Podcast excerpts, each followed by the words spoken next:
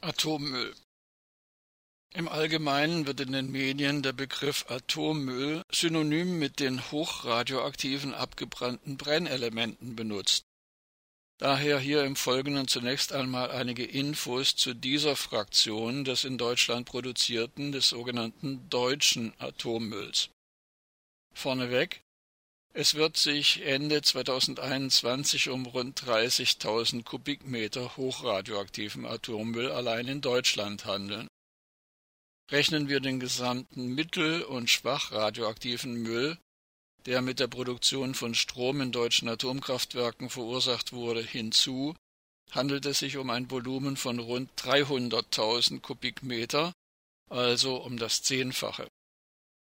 Insgesamt muss mit 600.000 Kubikmeter Atommüll in Deutschland gerechnet werden.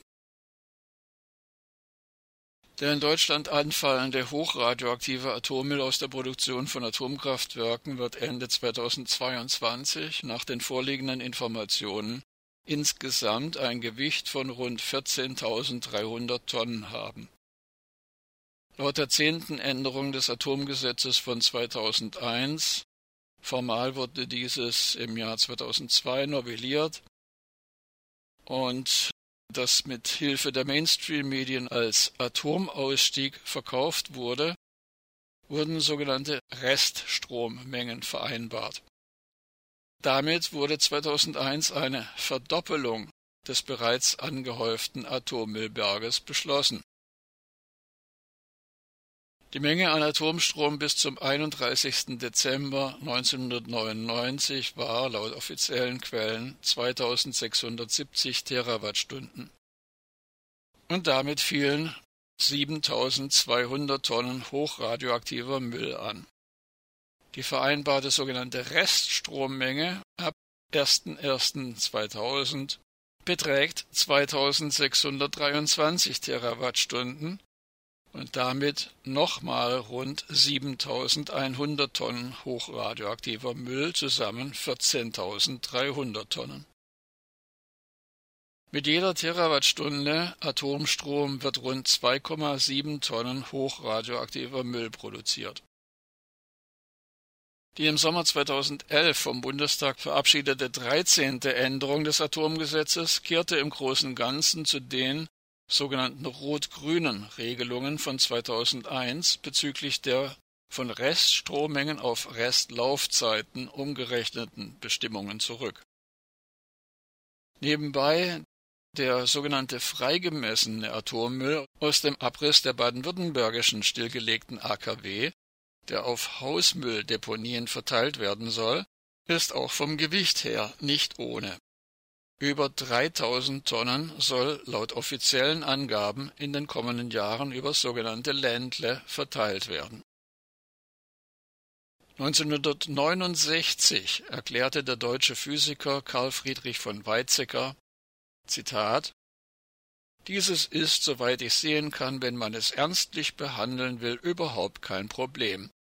Ich habe mir in Karlsruhe sagen lassen, dass der gesamte Atommüll, der in der Bundesrepublik im Jahr 2000 vorhanden sein wird, in einen Kasten hineinginge, der ein Kubus von 20 Meter Seitenlänge ist. Wenn man das gut versiegelt und verschließt und in ein Bergwerk steckt, dann wird man hoffen können, dass man damit dieses Problem gelöst hat.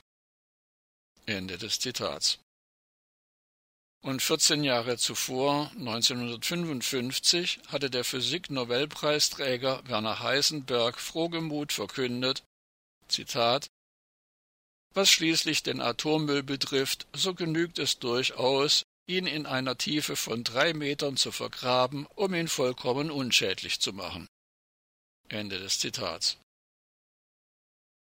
Mengenmäßig lagen die beiden Herren also nicht einmal so arg daneben, wenn wir uns in der Betrachtung auf den hochradioaktiven Atommüll beschränken könnten. Beim hochradioaktiven Atommüll ist die Menge, ob in Kubikmeter oder in Tonnen angegeben, nicht das eigentliche Problem. Der Atommüll muss für mehrere Millionen Jahre sicher vor der Biosphäre von Menschen, Tieren und Pflanzen abgeschirmt werden. Bereits im Jahr 2004 wurde das US-amerikanische Projekt eines atomaren Endlagers vorläufig gestoppt. Ein US-amerikanisches Gericht bemängelte in seinem Urteil über die Pläne, hochradioaktiven Müll im Yucca Mountain in Nevada einzulagern, die von der US-amerikanischen Regierung abgegebene Sicherheitsgarantie für 10.000 Jahre. Diese sei unzureichend. Die Halbwertszeit von Plutonium 239 beispielsweise beträgt 24.400 Jahre. Das bedeutet, dass von den 30 Tonnen Plutonium, die im deutschen Hanau gelagert sind, nach 24.400 Jahren immer noch 15 Tonnen weiterstrahlen.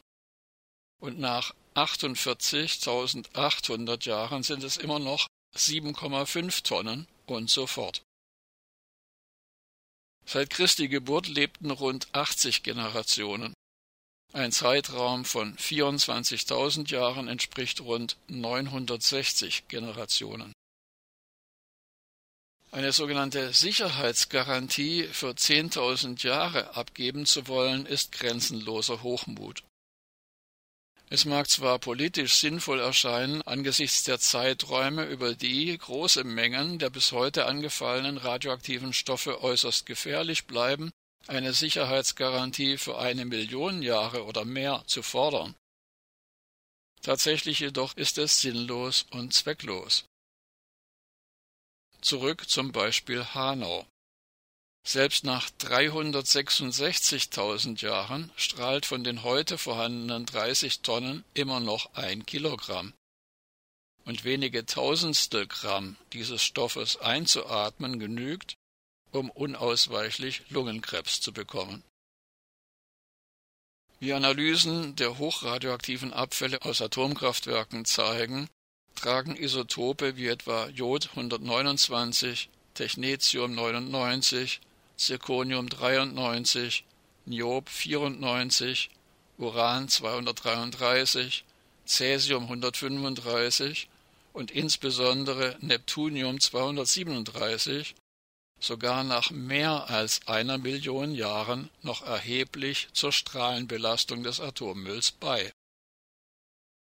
Laut einem Gutachten der Universität Bremen ist radioaktiver Müll, selbst nachdem er in Glasblöcke eingeschmolzen wurde, noch nach einer Million Jahren und in zehn Metern Entfernung so gefährlich, dass allein seine Gammastrahlung eine Jahresdosis bewirkt, die 250 bis 560 Mal höher ist, als es der Grenzwert der Strahlenschutzverordnung erlaubt das Governing Council der UNO spricht nicht ohne Grund von mindestens 20 Millionen Jahren, innerhalb derer radioaktive Abfälle strikt von der Umwelt ferngehalten werden müssen